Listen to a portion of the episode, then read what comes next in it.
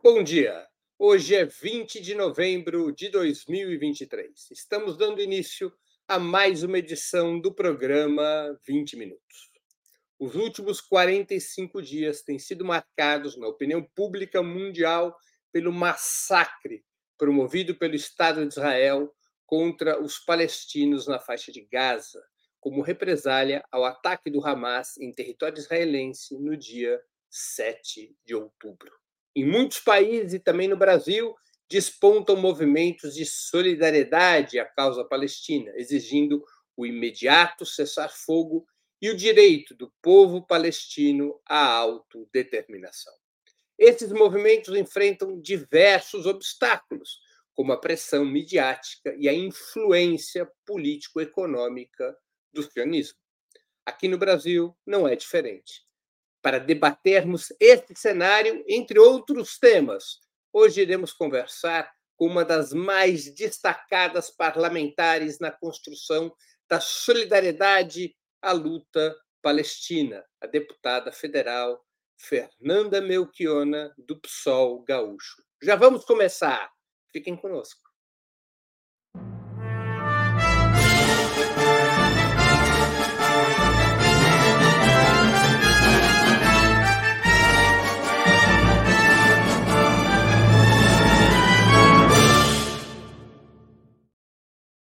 Bom dia, Fernanda. Muito obrigado por aceitar nosso convite. Uma honra ter novamente sua presença no 20 Minutos.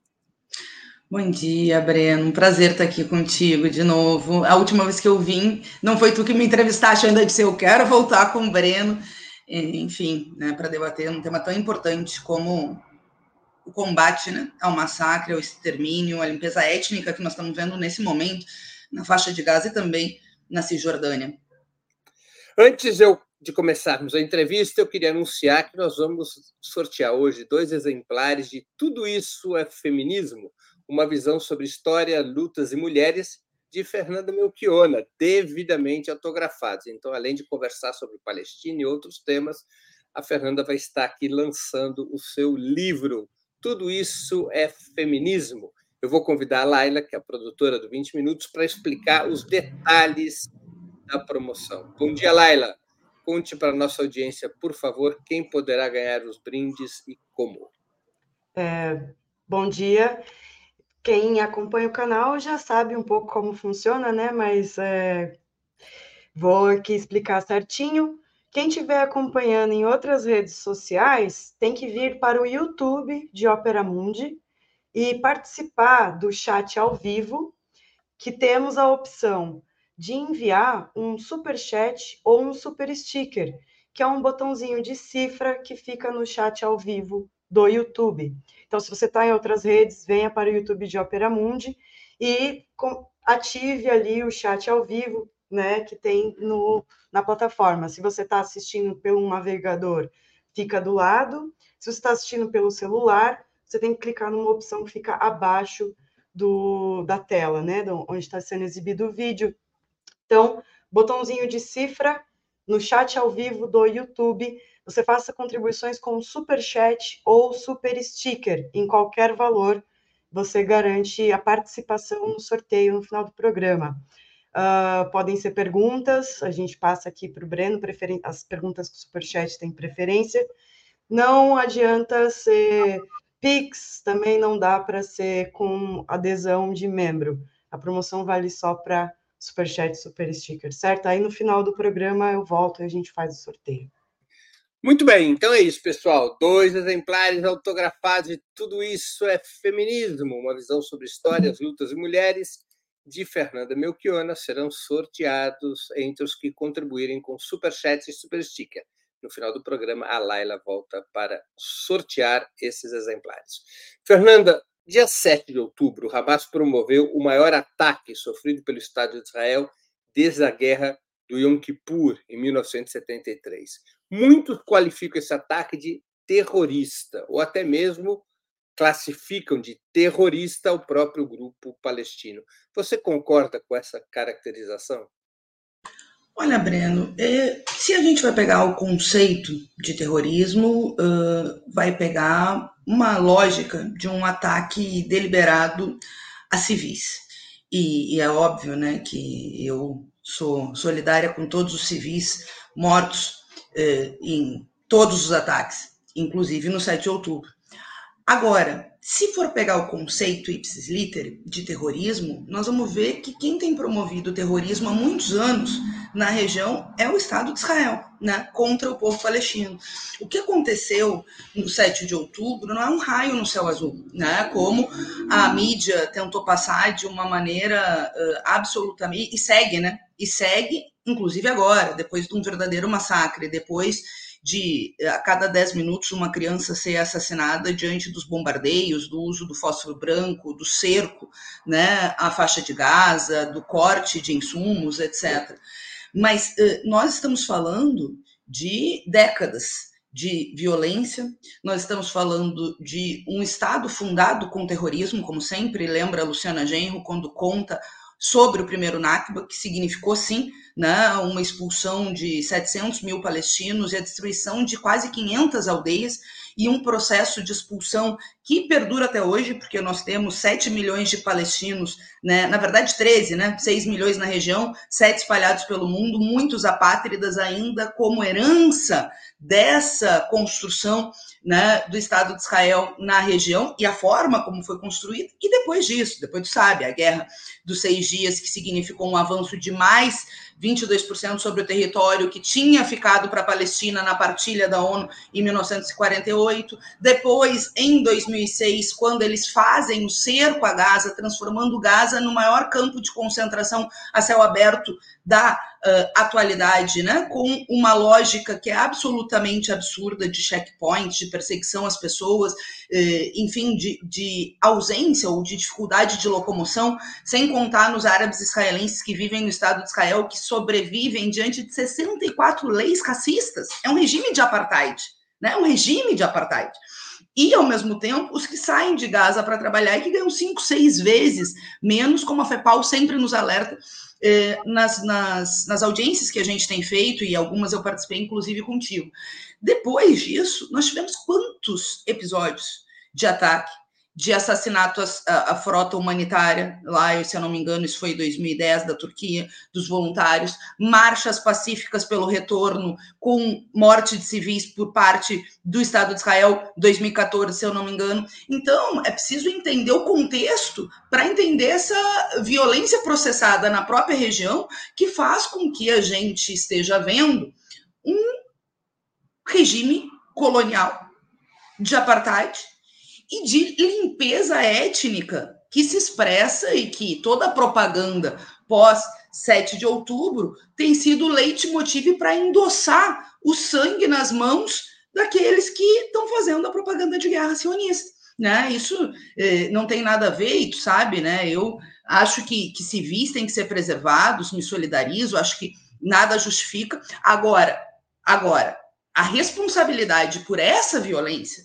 e a responsabilidade, inclusive, para um grupo como o Hamas crescer tanto do ponto de vista de apoio popular é justamente pelo silêncio da comunidade internacional, pelo Estado de Israel que não cumpriu nenhuma das resoluções de várias que foram aprovadas que garantiam direitos ao povo palestino, da violência submetida de forma sistemática né, no processo de limpeza étnica e extermínio, do agravamento dessa situação, porque foi agravado com o governo Netanyahu, não nasce com o governo Netanyahu, mas é agravado por um governo de extrema direita que aumenta as provocações e o assassinato de palestinos e o avanço sobre a terra dos colonos, né, o avanço dos colonos sobre as terras palestinas, e tu lembra bem, tu mesmo reportaste, né, quando eles foram na ONU mostrando aquele mapa sem a Palestina. Nós temos uma lógica que é uma lógica permanente que foi agravada e que agora eles aproveitam a justificativa da guerra para tentar fazer a Nakba 2, para fazer o extermínio de fato, para fazer a limpeza étnica, que infelizmente nós estamos assistindo com uma uh, narrativa vergonhosa da imprensa tradicional. Com uma narrativa vergonhosa da imprensa tradicional. Eu, toda vez que vejo, toda vez que vejo eh, me causa um, uma revolta, assim, uma revolta eh, da forma como está sendo narrado todo o, o, o processo de, de bombardeios, da relativização das vidas palestinas né, que estão sendo perdidas, da propaganda sistemática eh, né, de guerra e, bom, das fake news, que a gente viu várias ao longo do processo, e, ao mesmo tempo, no início, um silêncio vergonhoso de vários setores, né? inclusive da esquerda. Eu quero te cumprimentar, Breno, por ter sido também um uh, dos primeiros que, bom, trouxe a tema do colonialismo, do apartheid, da violência e também foi atacado. Foi atacado pela propaganda de guerra sionista. Então, eu já te parabenizei no privado, eu acho que te parabenizei lá na Câmara dos Deputados, mas eu queria fazer isso aqui no teu programa, assim como a Luciana Genro, nossa deputada estadual aqui no Rio Grande do Sul, que, bom, não só foi atacada, né, como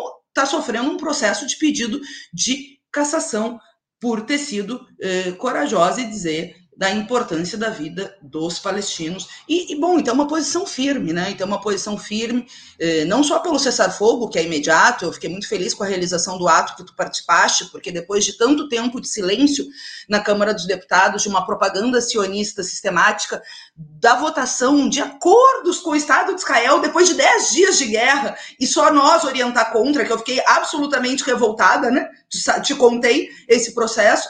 Eh, a gente conseguiu fazer um ato forte, com um documento assinado por 62 parlamentares, que, eh, claro, além do cessar-fogo, também pede a revogação desses acordos econômicos, militares, eh, enfim, e, obviamente, a autodeterminação do povo palestino. Muitos apresentam o atual conflito, Fernanda, como uma guerra entre Israel e o Hamas. Seria uma espécie de disputa entre o governo Netanyahu e o Hamas, uma disputa entre dois demônios. Você acha essa caracterização correta? É isso que está em curso? Uma guerra entre Israel e Hamas? Não está em curso uma guerra, Bereno, está em curso um massacre. Quando nós estamos falando do quarto maior exército do mundo, apoiado pelos Estados Unidos, contra um povo que não tem direito a ter exército, gente, porque os palestinos não têm Estado, não têm direito a ter exército, não têm controle sobre sua água, não têm controle sobre sua lei. Eu sei que tu sabe, Breno, mas sempre é importante a gente falar, porque a gente está enfrentando grandes conglomerados, né? Não tem controle sobre seus recursos naturais. Os palestinos estão, assim, há muito tempo, há muito tempo, tentando sobreviver. Vocês imaginem, é do tamanho a faixa de Gaza de Gravataí, aqui em Porto Alegre, tu pode fazer a comparação aqui na, no Rio Grande do Sul, em São Paulo, onde vivem 2 milhões de pessoas. 2 milhões de pessoas. É um dos lugares com maior concentração de pessoas por metro quadrado. Mais da metade, quase 70, são jovens. E não é porque as pessoas não vivem, é porque as pessoas vão sendo mortas pelas péssimas condições, pela anemia, pela falta de insumos, muita gente desempregada. Então, e quando trabalha fora dos muros, passando pelos checkpoints, pelas revistas, por tudo, ganham cinco, seis vezes menos, são super explorados, né? Por isso, também o conceito de campo de concentração, né? O confinamento, o controle, os experimentos bélicos do quarto maior exército do mundo com as suas tecnologias usadas. Então, nós estamos falando de um massacre, em primeiro lugar. Em segundo lugar, nós estamos falando de uma lógica do imperialismo que apoia o massacre, não é à toa, né, do imperialismo estadunidense e europeu, mas também pelo controle de recursos naturais na região e para ter um enclave, né, para chamar de seu. E em terceiro lugar, essa narrativa que é construída, inclusive, né, sinceramente, mas enfim, é, é, teve jornalista que relativizou o ataque de ambulância. Tem uma carga, Breno, tem uma carga de racismo que é pesada, né? E, e, é muito engraçado, porque eles invertem os argumentos, tentando tratar todo mundo que defende a Palestina livre, que defende o povo palestino, como se fosse antissemita, quando os árabes também são semitas, né? E, bom, tu é descendente de judeu, Luciana também, tantos outros que têm se posicionado, né? Mas, na verdade, é o sionismo, que é uma ideologia colonial e racista, e racista contra os outros e que está aproveitando né, a comoção para, junto com todo esse poder econômico, justificar a construção da limpeza étnica, a construção do segundo Nakba, que é o que nós estamos vendo nesse momento histórico. Gente, são, eu, nem, eu nem atualizei o número hoje, infelizmente, né? mas não, não, não são números, né? são pessoas São milhares, são mais de 4 mil crianças mortas. 4 mil crianças mortas. Mulheres sendo bombardeadas de forma sistemática. Israel diz que vai para o sul e bombardeia o sul, diz que é para não sei o que e bombardeia não sei o que. Então, o que nós estamos vendo é a tentativa de avançar ainda mais. E se fosse, né, contra o Hamas, que de fato não é, a gente sabe que é contra o povo palestino, porque estão atacando a Cisjordânia. E estão atacando também a Cisjordânia. Estão perseguindo as pessoas na Cisjordânia. Então, então é, nós já vimos isso, né, Breno? Nós vimos isso no Afeganistão, né? Nós vimos isso em outros momentos da história, quando o imperialismo quer justificar as suas perseguições, a sua política de controle geopolítico de determinadas regiões e também fazer lucrar sua indústria bélica, porque tem gente que está ganhando muito dinheiro né, com o massacre que está acontecendo nesse momento. Por isso que eu acho que é grave, eh, e eu quero reportar aqui, a votação na Câmara dos Deputados do acordo 554 com o Estado de Israel, que é um acordo na área de segurança pública, primeiro porque endossa o massacre. E a extrema-direita, quando botou para votação, foi muito clara de dizer que tinha que sinalizar para Israel, etc, etc. Ou seja, é uma posição de apoiar um Estado que está fazendo todas essas barbáries. E, ao mesmo tempo que, além do simbólico, é extremamente político e econômico, porque são acordos de cooperação na área de segurança pública para eles venderem essas tecnologias para aplicar aqui. Aplicar contra quem, Breno? Contra quem essas tecnologias vão ser aplicadas? No governo Bolsonaro foram aplicadas contra os inimigos do governo. Um dos softwares usados para espionar era Israel. Né? Então, é, é, é muito grave e nós precisamos avançar nessa ideia das campanhas do BDS, boicote, desinvestimento e sanções, a revogação desses acordos. Eu, como tu, também acho que já devia ter sido uh, chamado o embaixador para consulta. É uma provocação ele ter reunido com o Bolsonaro. E qualquer um, aqui não, não é direita, esquerda, nesse caso, nós somos bem esquerda, mas tem a ver com regras da diplomacia internacional, entendeu? Imagine o cara aí reunir com a oposição no país, fazer toda aquela chantagem para tirar os, os brasileiros né, que estavam na faixa de Gaza, e, e ao mesmo tempo, uh, tudo já justificaria a própria ação né, criminosa do Estado de Israel. Então, Chile, Bolívia, Colômbia, eu acho que o Brasil já devia ter feito também, mas o mínimo é revogar esses acordos, né, revogar esses acordos internacionais e aumentar a mobilização. Eu queria concluir com isso, porque nós falamos sobre muitas coisas, mas não falamos da importância da mobilização.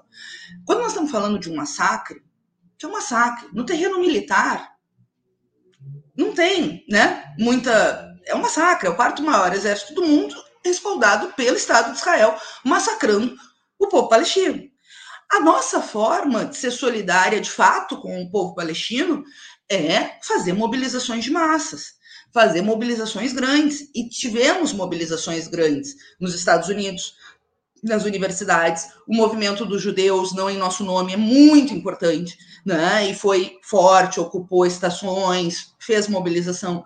Na França, mesmo com a perseguição, tanto a proibição quanto a perseguição a grupos políticos como a NPA, que também foi consequente na defesa do povo palestino, que está ameaçado de perder sua legalidade, mesmo com toda essa perseguição, foram milhares de pessoas em Londres, em vários países árabes teve mobilização. No Brasil, nós tivemos mobilizações dignas, importantes. No estado de São Paulo foi forte, aqui em Porto Alegre. Eu participei de uma só, porque as outras eu estava, uma no Marrocos e outra em Brasília, mas achei forte, mas pode crescer. Tem o dia 29 marcado, que inclusive é uma data muito importante e simbólica.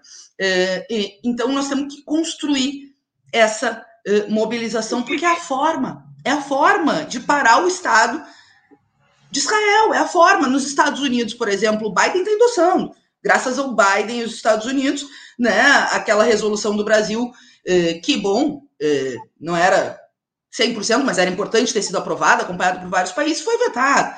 Então tem que crescer a mobilização dos Estados Unidos para, no ambiente interno, emparelhar os governos e garantir que o massacre pare, porque a cada dia que a gente está falando, são centenas de mortos, milhares de mortos. O que, né? que você acha que nós não temos aqui no Brasil, ainda não temos, um envolvimento pleno e ativo dos grandes partidos de esquerda e das demais organizações populares na solidariedade à resistência palestina, como já ocorre em outros países?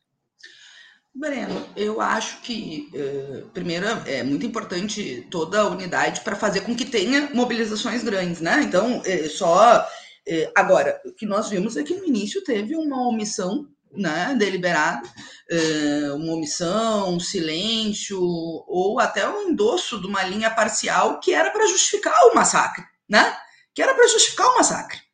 Era isso que estava sendo construído, na, enfim, nas eh, várias intervenções da, da propaganda de guerra comandada pela mídia corporativa no, no Brasil, sabe? Então, uh, eu acho que teve essa pressão, pressão da mídia corporativa e, ao mesmo tempo, um, uma omissão deliberada ou não de setores que naquele momento achavam que, ai, eh, enfim, vamos ficar muito isolado, mas é que a gente não altera a correlação de força se a gente tem medo de falar as verdades, né? De falar as verdades e ajudar a desmontar essa.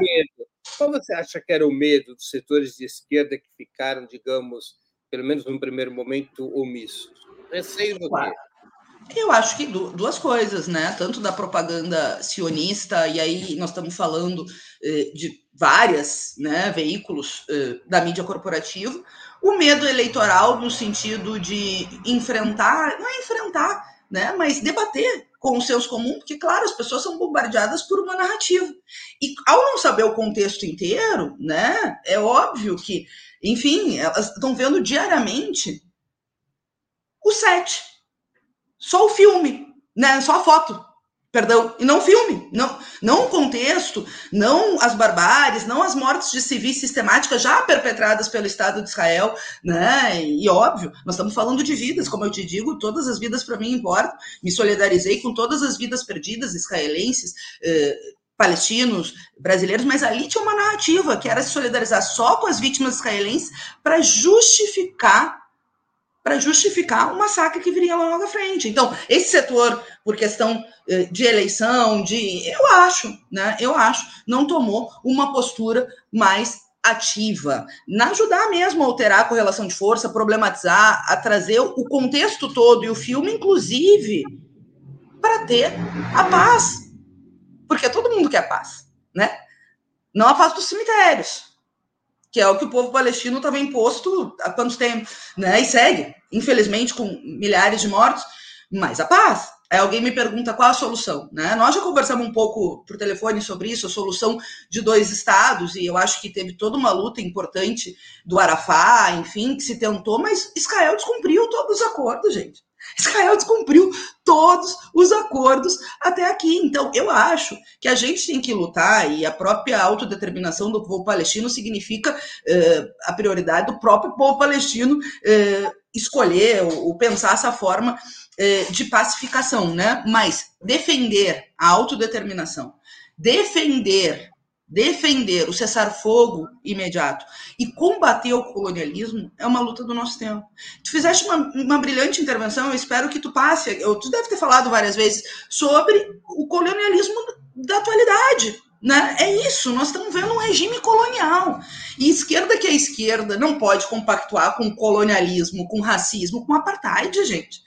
Nós enfrentamos, denunciamos, o Mandela hoje é um ícone, né, por conta de toda a luta contra o apartheid na África do Sul, que foi uma barbárie, né? Ficou 27 anos preso por enfrentar essa barbárie, inclusive chamado de terrorista, como tu bem sabe, né?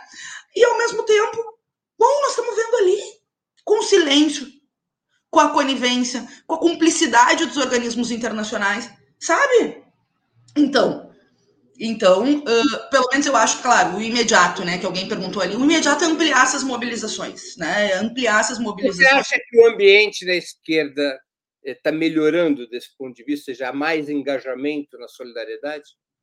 Acho que sim, acho que a própria carta que nós fizemos, que eu acho que foi muito importante, te falei que eu estava contente com essa construção, 62 assinaturas, depois de tantos dias da votação lá desse acordo, com só nós orientando contra, a votação na Cridem, que só eu orientei contra e votei contra as moções sionistas, porque, claro, eles botam junto com o pesar dos civis, eu me solidarizo, falei no microfone, mas ali tinha uma narrativa sionista para justificar o massacre. então não vou votar, não, eu votei contra e apresentei uma moção. a única que falava das vítimas israelenses, palestinas e contra o massacre, o apartheid e o colonialismo, obviamente foi derrotada, né, Breno? Eu fiz oito votinhos nessa, nessa moção, mas fiz um enfrentamento político junto com o Glauber, que foi comigo nessa sessão fazer um enfrentamento político. Eu acho que cresceu. As 62 assinaturas, como eu te disse, eu, eu fiquei feliz de conseguir ampliar, porque nós precisamos ampliar, né? Caracterizar né, o que foi essa omissão lá atrás, eh, e, e, e, eu acho que também tem a ver com as pressões sobre a esquerda, e isso é sempre muito importante a gente debater, porque tem muitas lutas a serem feitas, e eu sei que nós vamos debater sobre a Argentina, e nós vamos ter que debater os temas econômicos do Brasil, né, a, a catástrofe da Argentina, e, e, tudo mais, né? Agora, nós precisamos de um ambiente amplo e de mobilização. Eu comemorei quando o Lula uh, né, finalmente reconheceu que era um genocídio, falou, genocídio é importante o Lula falar que é genocídio, inclusive porque é um genocídio. E a gente está assistindo, e eu estava me incomodando, eu te disse, eu vejo a imprensa me dar uma agonia, porque nós estamos vendo um genocídio televisionado e eles dando uh, narrativa para seguir o genocídio. Né? Então, uh, ajuda nessa pressão e nesse debate de, de mostrar para o povo brasileiro, né, enfrentar a narrativa corporativa, mas também para exigir que o governo seja consequente com as suas próprias palavras, né? Porque a gente não assiste um genocídio e diz, tá, é um genocídio. Não, é um genocídio. É um genocídio. É um massacre televisionado. São milhares de crianças. E quando a gente está aqui debatendo, nós estamos há 20 minutos, duas crianças palestinas morreram. A cada 10 minutos, uma criança palestina morre. E, e sabe? Então, eh, eu acho que é muito importante ampliar. E como eu digo, no Brasil nós tivemos mobilizações dignas e teve muita importância de ter gente como, como nós, que desde o início estamos falando para ver o filme, não a foto, que estamos colocando contexto, estamos colocando né, toda essa conjunção que produz a violência, a barbárie. Inclusive, eu usei eh, editoriais de jornais israelenses para mostrar que a culpa era do Netanyahu, né? Eh, enfim, eh, na, na, no debate lá do, da Credem do, das moções, né? Agora, nós precisamos ampliar essa mobilização. Nós precisamos ampliar porque é a forma do genocídio parar. Militarmente, como que vai ser? Né? A forma do genocídio parar é ter mobilizações de massas que pressionem os seus governos. Né? Eu, eu torço muito para que cresça ainda mais nos Estados Unidos. É muito importante a luta que o movimento negro tem feito lá, que as pessoas nas universidades têm feito lá, que os judeus do não em nosso nome têm feito lá. É muito importante. E é preciso que cresça para a gente eh, garantir o fim do massacre e também avance na autodeterminação do povo palestino. Deixa eu te perguntar, você acha que a solução dos dois estados, como propõe as resoluções da ONU desde 47, seria o caminho para superar o conflito no Oriente Médio? Que há um debate, dois estados ou um estado. Como é que você se posiciona nesse debate? Eu, claro, prefiro sempre. Eu falo sempre autodeterminação, porque né, cabe ao povo que está sendo massacrado, inviabilizar ter sua autodeterminação, né, buscar uh, a partir da sua compreensão qual é a melhor solução, né? Então, o que, que eu digo só dos dois estados que eu acho que tu compartilha e vários uh, movimentos têm falado, que foi foi usado durante muito tempo e que não foi efetivamente cumprido, porque não se teve os dois estados, né? Porque a faixa de Gaza não tem controle sobre seu próprio território, porque a Cisjordânia tem um apartheid físico, inclusive, né? Enfim, e uh, agora, vários estão falando que propagar a solução dos dois estados é uma forma de não ter de novo os dois estados e o conflito seguir, portanto, estão falando num estado único. Né? Eu uso o termo autodeterminação por isso, por uh, esse cuidado, esse respeito e essa compreensão de que o povo palestino tem que escolher o seu melhor caminho, né? Então, não sei o que, que tu pensa, mas é o que eu, em geral, uso, porque é, é assim, né? A gente é parte solidário eh, na luta pela libertação, pela luta na, na, luta anticolonial e na luta pela autodeterminação. E, claro, vou lendo, né, vários especialistas, pessoas que conhecem muito, que têm dito que essa solução dos dois estados agora pode ser mais uma forma de protelar e não ter de novo os dois estados, como já vem sendo feito há mais de 20 anos. E, infelizmente, o povo segue acossado, massacrado e humilhado de forma sistemática, além de, bom, desrespeitado, assassinado, como tu bem sabe preso. Olha quantos presos tem nas prisões israelenses, crianças presas, entendeu?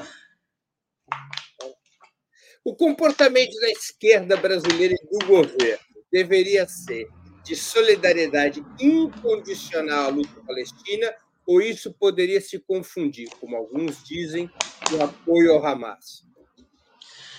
Eu acho que a, que a posição do governo brasileiro tinha que ser mais dura em vários aspectos, né? mais dura no sentido das relações com o Estado de Israel.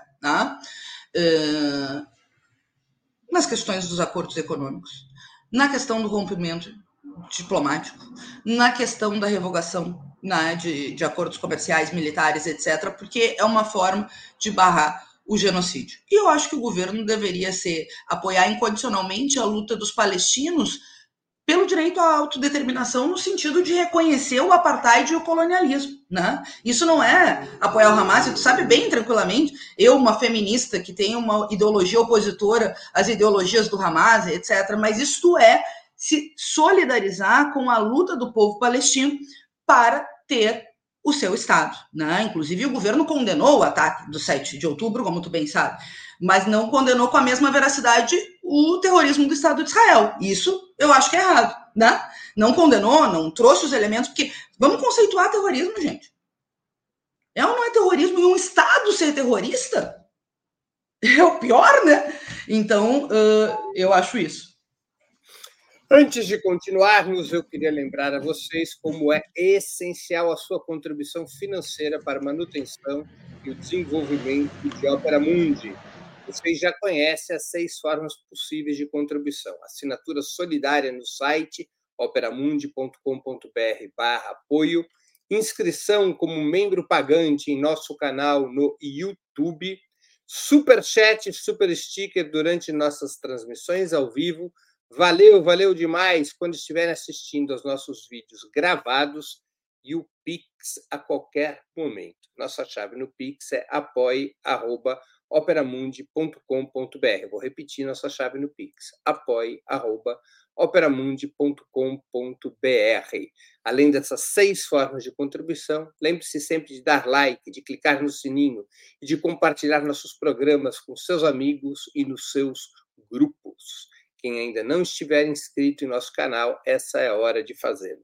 Quero lembrar que nós estamos, como vocês sabem, já há muitas semanas, sobre constante pressão de desmonetização dos programas do Opera Mundi. Isso significa que o YouTube, quando nós fazemos programas mais críticos em relação uh, uh, ao massacre do Estado de Israel contra a faixa de Gaza, muitas vezes nossos programas são desmonetizados, a gente perde os anúncios publicitários em nosso canal. E isso, para que nós possamos enfrentar essa situação, nós precisamos mais do que nunca do apoio de vocês. Qualquer contribuição é muito bem-vinda é, e é essencial, tanto para a nossa manutenção quanto para o desenvolvimento desse jornalismo crítico e independente que nós buscamos oferecer todos os dias. Portanto, faço um pedido especial para que vocês reforcem essa contribuição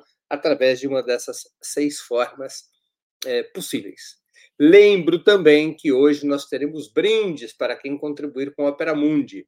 Dois exemplares autografados de Tudo Isso é Feminismo, uma visão sobre história, lutas e mulheres, de Fernanda Melchiona serão sorteados entre os que contribuírem com super chat e super sticker. Portanto, façam sua contribuição, além de ajudarem a Opera Mundi a se fortalecer como jornalismo que coloca a verdade acima de tudo, também estarão concorrendo a essa importante obra de Fernanda Melchiona. Fernanda, qual é a sua avaliação da eleição de Javier Milei na Argentina? Acho que, claro, uma tragédia no sentido, né? E desejo muita força aos argentinos. Acho que eh, a Argentina entra na rota de um processo que nós conhecemos bem no Brasil, que significou a eleição do Bolsonaro em 2018, o Trump nos Estados Unidos em 2016, que é né, uma combinação de uma crise econômica profunda e a falência de uma agenda liberal comandada pelos peronistas também, no sentido econômico mesmo, né? um país com 140% de inflação e, e, obviamente, com uma crise social profunda e uma crise de representatividade, um outsider, né, que se vende como antissistema, uh, organiza o, pega um espaço social do vazio deixado e se uh, elege, infelizmente, com o, o, voto da população. A gente sabe que ele é um fascista, a gente sabe tudo isso, mas é um fenômeno muito parecido, né, de um setor do movimento de massas comprar gato por lebre, enfim, uh, fazer um voo no, no enfim, no, no precipício, digamos assim, então, é óbvio que a gente sabe que a agenda econômica deles ainda é mais liberal, com a restrição das liberdades democráticas, com a tentativa de revogar os direitos e, e a conquista do, do, do, do povo de uma forma geral, mas é um movimento que nós já vimos. Né? Então, eu primeiro eu tenho confiança na capacidade de resistência do, do movimento argentino. Né? O movimento operário argentino tem história de luta, de mobilização, o movimento de mulheres, a luta política, eu acho que vai ser forte na Argentina. Eu tive lá naquela semana dos direitos humanos e no ato uh, contra a ditadura, a ditadura nunca mais tinha um milhão de pessoas em Buenos Aires, né? Então tem uma memória também, um combate às saídas autoritárias que vai se expressar em mobilização, vai ser na rua, né? Por outro lado, eu acho que esse fenômeno do enfrentamento com a extrema direita é um fenômeno extremamente uh, atual e e uma situação que nós vamos seguir enfrentando, porque nós estamos vivendo com um modelo que está numa crise profunda, né? uma crise polidimensional. Olha o que foi o calor no Rio de Janeiro, tema do aquecimento global, no Brasil todo, né? o que nós estamos enfrentando aqui nas enxurradas, é uma crise econômica profunda, com rebaixamento global de salários, com uma agenda econômica dominada pelos interesses dos grandes grupos econômicos, né? uma crise que aumentou as desigualdades e, ao mesmo tempo, uma agenda econômica liberal e moderada que não vá à raiz dos problemas, né, cria ou deixa um espaço social vazio para se retroalimentar essas crises e essas alternativas aparecerem. Tu fez um tweet relembrando com outros momentos da história, e se pode relembrar, né, com o nazismo e o fascismo, e uma esquerda que se adaptou à agenda econômica do capital também e deixou um vazio, e nós eh, também temos que fazer a mesma caracterização, o mesmo debate em relação à Argentina, em, em, que infelizmente né, viu essa catástrofe da eleição do Milley ontem, e ao mesmo tempo com o próprio Brasil, né? Porque essa agenda econômica, e tu sabe que eu fui muito crítica ao arcabouço, votei contra, eh, tentei fazer os debates em alguns veículos de esquerda, né? Vocês foram um dos poucos que fizeram o debate do arcabouço, isso também vai se expressar no orçamento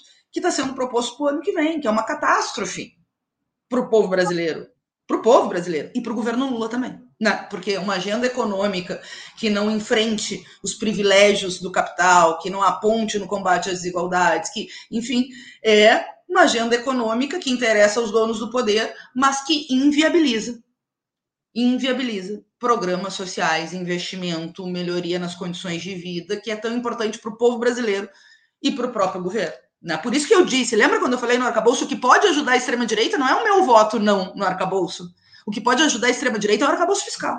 O que pode ajudar a extrema-direita no Brasil é o arcabouço fiscal, porque a gente sabe que uma experiência agora com o governo muito dificilmente cresceria uma alternativa de esquerda radical, né? Como é o PSOL, como né, nós fizemos lá atrás, desde 2013, a tentativa de superar pela esquerda. Pode eh, eleitoralmente retroalimentar a própria extrema-direita, que tem força no tecido social e que segue com um apoio eh, né, relativo no Brasil relativamente forte, eu digo. Então, é muito importante debater esses temas econômicos e enfrentar essa agenda liberal que tem sido comandada pelo Haddad, mas que, obviamente, a nossa forma de fazer isso é fazer mobilização, é fazer luta, é fazer debate nos sindicatos, é ir para cima e não o contrário. Agora que agora que é o governo Lula, não posso falar, não posso criticar o contrário, gente. Se a gente quer que o governo dê certo, a gente precisa de forças de esquerda que possam lutar para que, de fato, ele possa dar certo. Porque com um orçamento desse, de déficit zero.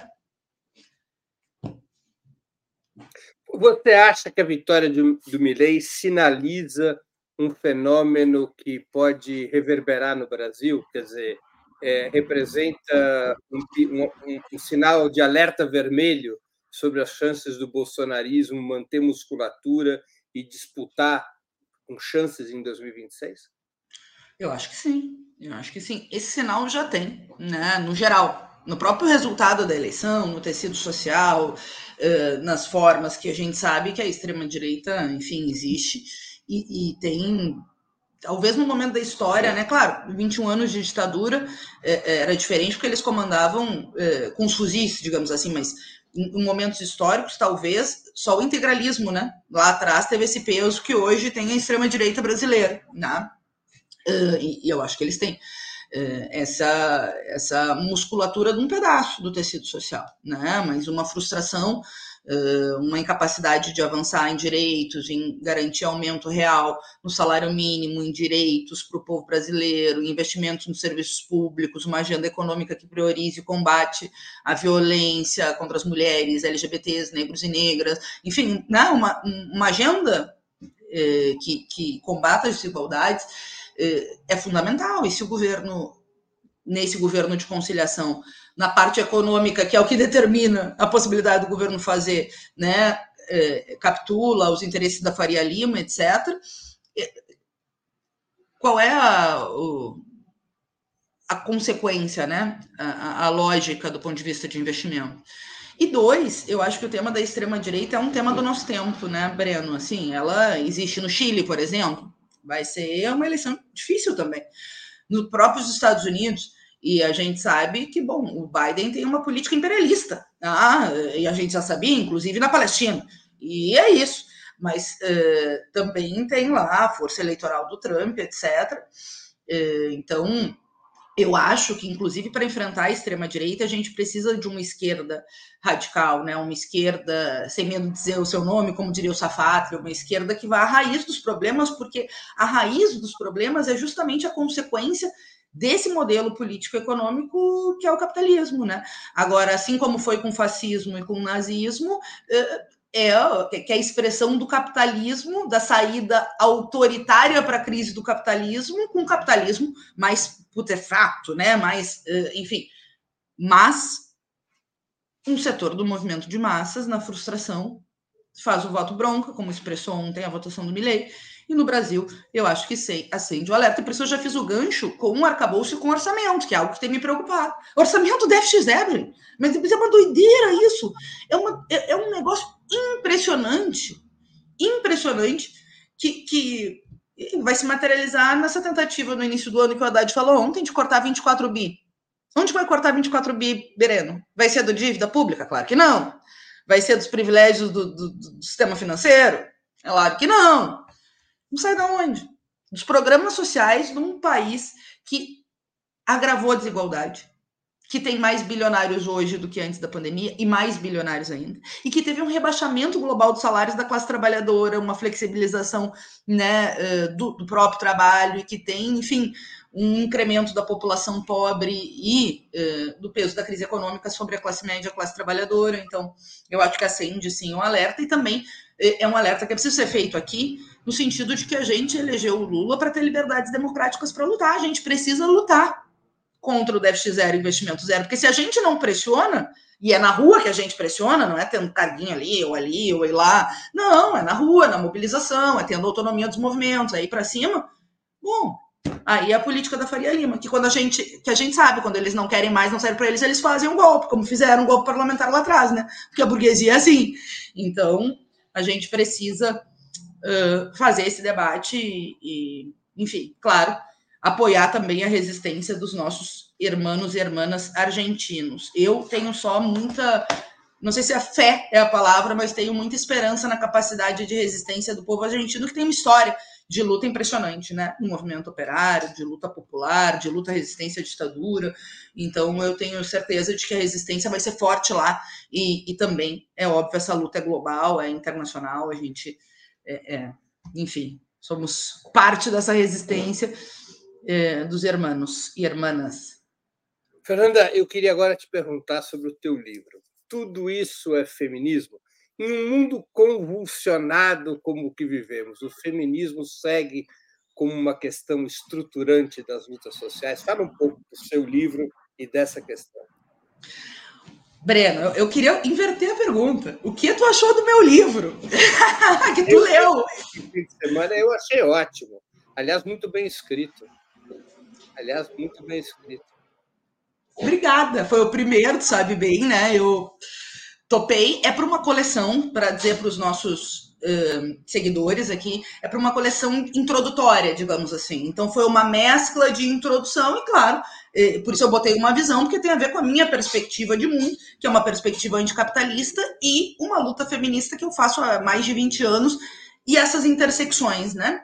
Então, eh, tem né, toda essa parte sobre as notas do patriarcado, né, sobre eh, como o capitalismo se apropria de uma opressão milenar às mulheres, mas se apropria para aumentar a superexploração, inclusive com uh, o Engels, que já tinha apontado lá na origem da família da propriedade Estado. Foi muito importante o trabalho do Engels à época para desnaturalizar essa opressão das mulheres e colocar na propriedade privada. Gerda Lerner que fez um trabalho excelente, foi 20 anos de pesquisa dela sobre a criação do patriarcado. Eu super recomendo também o livro dela. Hoje eu vou recomendar a Angela Davis, que também é outro marco aqui no final, mas eh, é um outro livro que eu recomendo também para, enfim. E com a Silvia Federici, né, que ela tem uma tese muito interessante, eu estou aqui com Caliban e a Bruxa, que a, a a Santa Inquisição, a queima, as bruxas, foi fundamental para forjar os papéis de classe que ia ser construído com o capitalismo. Então, ela faz esse debate, que é um debate trazido, inovado por ela e que é muito importante, né? E que o livro também faz nessas notas sobre o patriarcado, mas independente eh, da construção milenária, os debates sobre o patriarcado, uma coisa é fato, né? O capitalismo aumentou eh, essa opressão porque a gente sabe o peso da combinação da exploração com a opressão sobre as mulheres, seja no que diz respeito à mão de obra, pagar salários mais baixos, seja na exploração ainda maior sobre as mulheres negras, seja no trabalho do cuidado que a Silvia também chama de fábrica de trabalhadores, que é um trabalho não pago, né? Ou trabalho mal pago quando é terceirizado para trabalhadoras domésticas e cuidadoras, né? Sem carteira assinada, com baixos salários, enfim.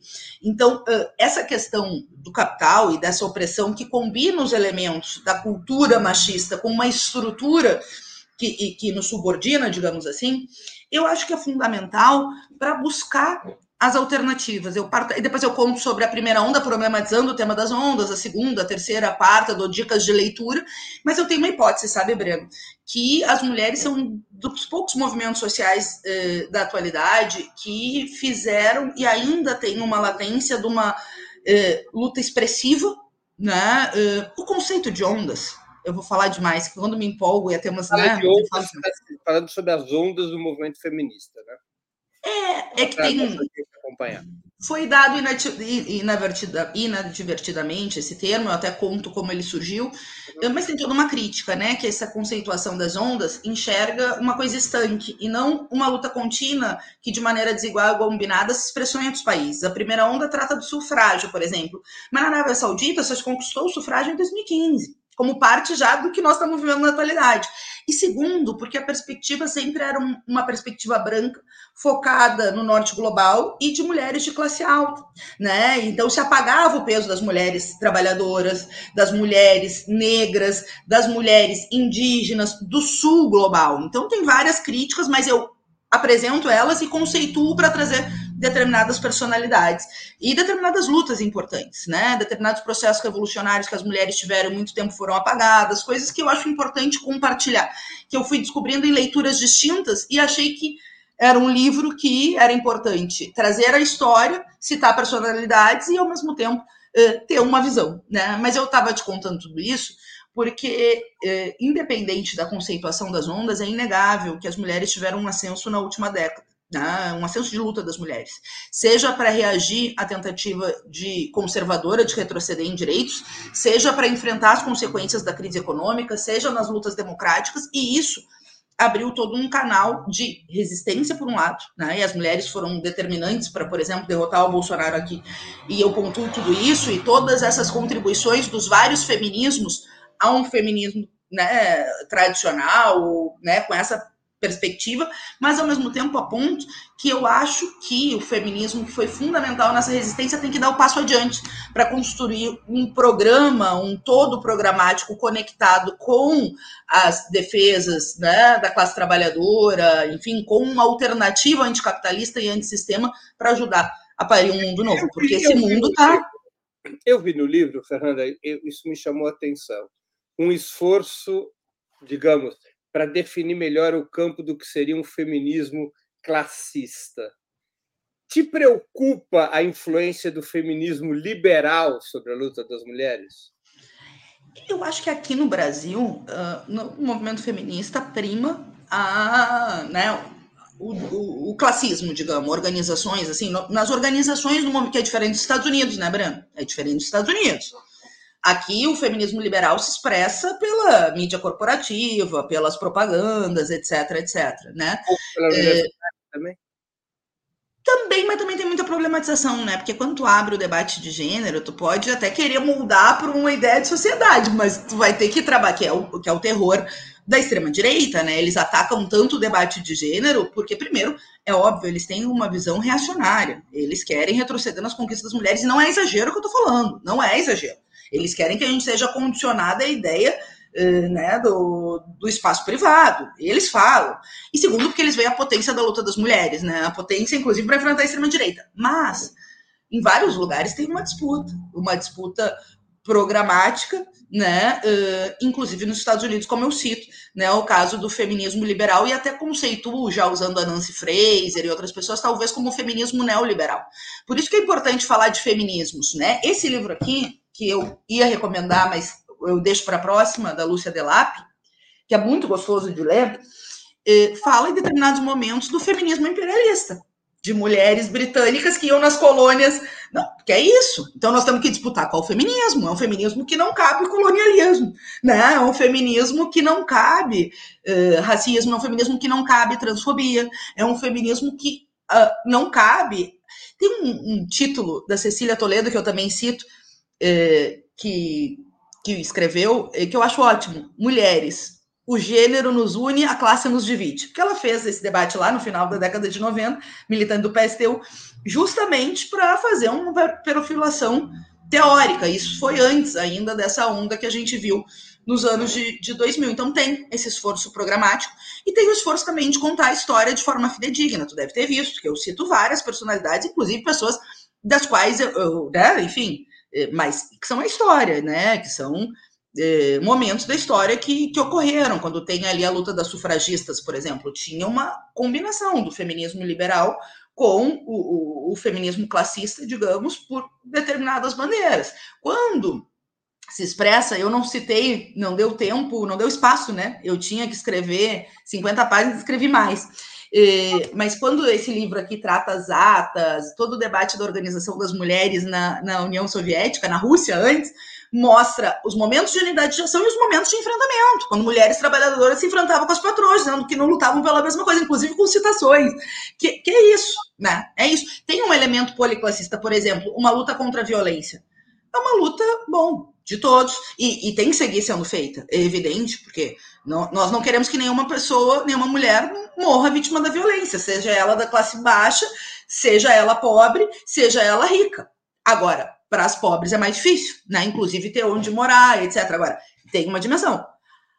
Do ponto de vista da luta, da consigna, e, e é uma luta muito necessária, né, Breno? É muito necessária porque aumentou os feminicídios no Brasil. O feminismo cresceu, cresceu, mas aumentou a violência de gênero, aumentou os casos de assédio, etc. Então, são lutas necessárias, mas o que eu estou dizendo é que o feminismo tem que dar o passo além, não só nas lutas necessárias que são importantes, não só nas lutas de resistência, mas também na luta programática para parir um novo mundo, porque esse modelo, o capitalismo, está destruindo a humanidade. Este modelo está destruindo a humanidade. E mesmo no debate ambiental, como o aquecimento global atinge também mais as mulheres, as mulheres pretas, as mulheres pobres, claro, também os homens, mas então eu acho que como movimento dos poucos que não foi derrotado e que está em ascenso, a gente tem que disputar ter a disposição de dar espaço adiante. Pessoal, eu, eu quero recomendar muito fortemente esse livro da Fernanda. Ele é um livro, Tudo Isso é Feminismo, é um livro muito importante, especialmente é, para quem quer conhecer a história do movimento feminista. É uma síntese e uma projeção de debates de extremo interesse. E lembro que a Fernanda ela é graduada em biblioteconomia e pós-graduada em história. Então, o livro é escrito com aquela mão de historiadora que ajuda a gente a compreender um fenômeno complexo, um movimento complexo como é o movimento feminista e os debates das no... da nossa era. Fernanda, nós estamos aqui chegando ao final da nossa conversa e eu queria é, fazer duas perguntas que eu sempre faço antes das despedidas, e no caso nosso aqui, antes de sortear os dois brindes, né, os, os dois exemplares do seu livro. Então, as minhas perguntas são: qual livro você gostaria de sugerir aos nossos espectadores? E a segunda, qual filme ou série poderia indicar a quem nos acompanha? Breno, eu vou sugerir a Angela Davis, Mulheres, Raça e Classe. Eu acho que é um livro histórico, fenomenal, importantíssimo para compreender a intersecção entre raça, gênero e classe. Então, esse é o meu livro, assim, eu acho que quem não leu precisa ler. Eu sei que ele é né, eh, já foi publicado no Brasil, acho que em 2017. Muita gente já deve ter lido, mas quem não leu é leitura obrigatória. É leitura obrigatória. Angela Davis, que é, acima de tudo, além de uma grande teórica, é militante, né? Militante. E tem militado com as lutas do seu tempo. Tá? Angela Davis, que é sensacional, nesse dia da consciência negra, que, aliás, tem mobilizações no Brasil inteiro. É dia de ir para a rua, porque não basta não ser racista, é preciso ser antirracista, como diria Angela Davis. E o segundo, o filme, cara, eu vi esse filme, é, um documentário que chama Menino 23, eu não sei se tu viu, não foi tão badalado na época e eu acho obrigatório, é, porque conta uma história real, real, de uma fazenda no interior de São Paulo que pegava meninos negros e pardos no orfanato no Rio de Janeiro para escravizar uma fazenda que tinha o dono e a turma do seu comando vinculado ao integralismo brasileiro. Então, imaginem quanto conteúdo esse, é, se eu não me engano, é, um filme, um documentário de 2000 e 17 eu vi por acaso, Breno, e eu, e eu, eu vejo que pouca gente conhece. E, e, eu acho que é duro, é difícil, mas é uma história que precisa ser vista. É uma história que precisa ser contada desses meninos e da barbárie que é a escravização e o próprio integralismo, né? Porque a extrema-direita, a gente sabe que, em essência, é machista, racista, misógino, né? Enfim, tudo que a gente sabe que a extrema-direita simboliza como projeto político e não só no símbolo, inclusive na prática. Então, acho que esse filme é um filme importante, este documentário do Sidney Aguilar. Perfeito. Antes de encerrarmos, eu queria pedir que a Laila, produtora do 20 Minutos, se junte a nós para o sorteio dos brindes de hoje. Laila, quem receberá os exemplares, os dois exemplares de Tudo Isso é Feminismo? Uma visão sobre histórias, lutas de mulheres da Fernanda Melchiona, devidamente autografados. É, então, eu estou aqui, né, é, abrindo a tela do sorteio. O pessoal sempre deixa para contribuir no final, né? Eu, já, eu sempre gosto de avisar, falar, não deixa muito para o final. Então, ó, tá encerrada agora a contribuição da Denise é a última que vale, tá, gente? Então, nós agradecemos imensamente o apoio. Também tivemos pessoas que se tornaram membros do, do canal. E também tivemos pessoas aqui falando que estão construindo a biblioteca, porque também, além de é, contribuir hoje no sorteio da Fernanda, também estão atentas nas promoções que a gente está tendo do livro do Breno. Uh, então, aqui com a Denise sendo a última, nós ficamos com esses nomes aqui para o sorteio de dois exemplares. Uh, retirar os espaços aqui. Então, ó, Denise está aqui como último nome, certo? E tivemos todos esses contribuintes. Então, vou aqui sortear dois nomes. Vamos lá, boa sorte a todos. 3, 2, 1 a própria Denise. Ah, que sortuda!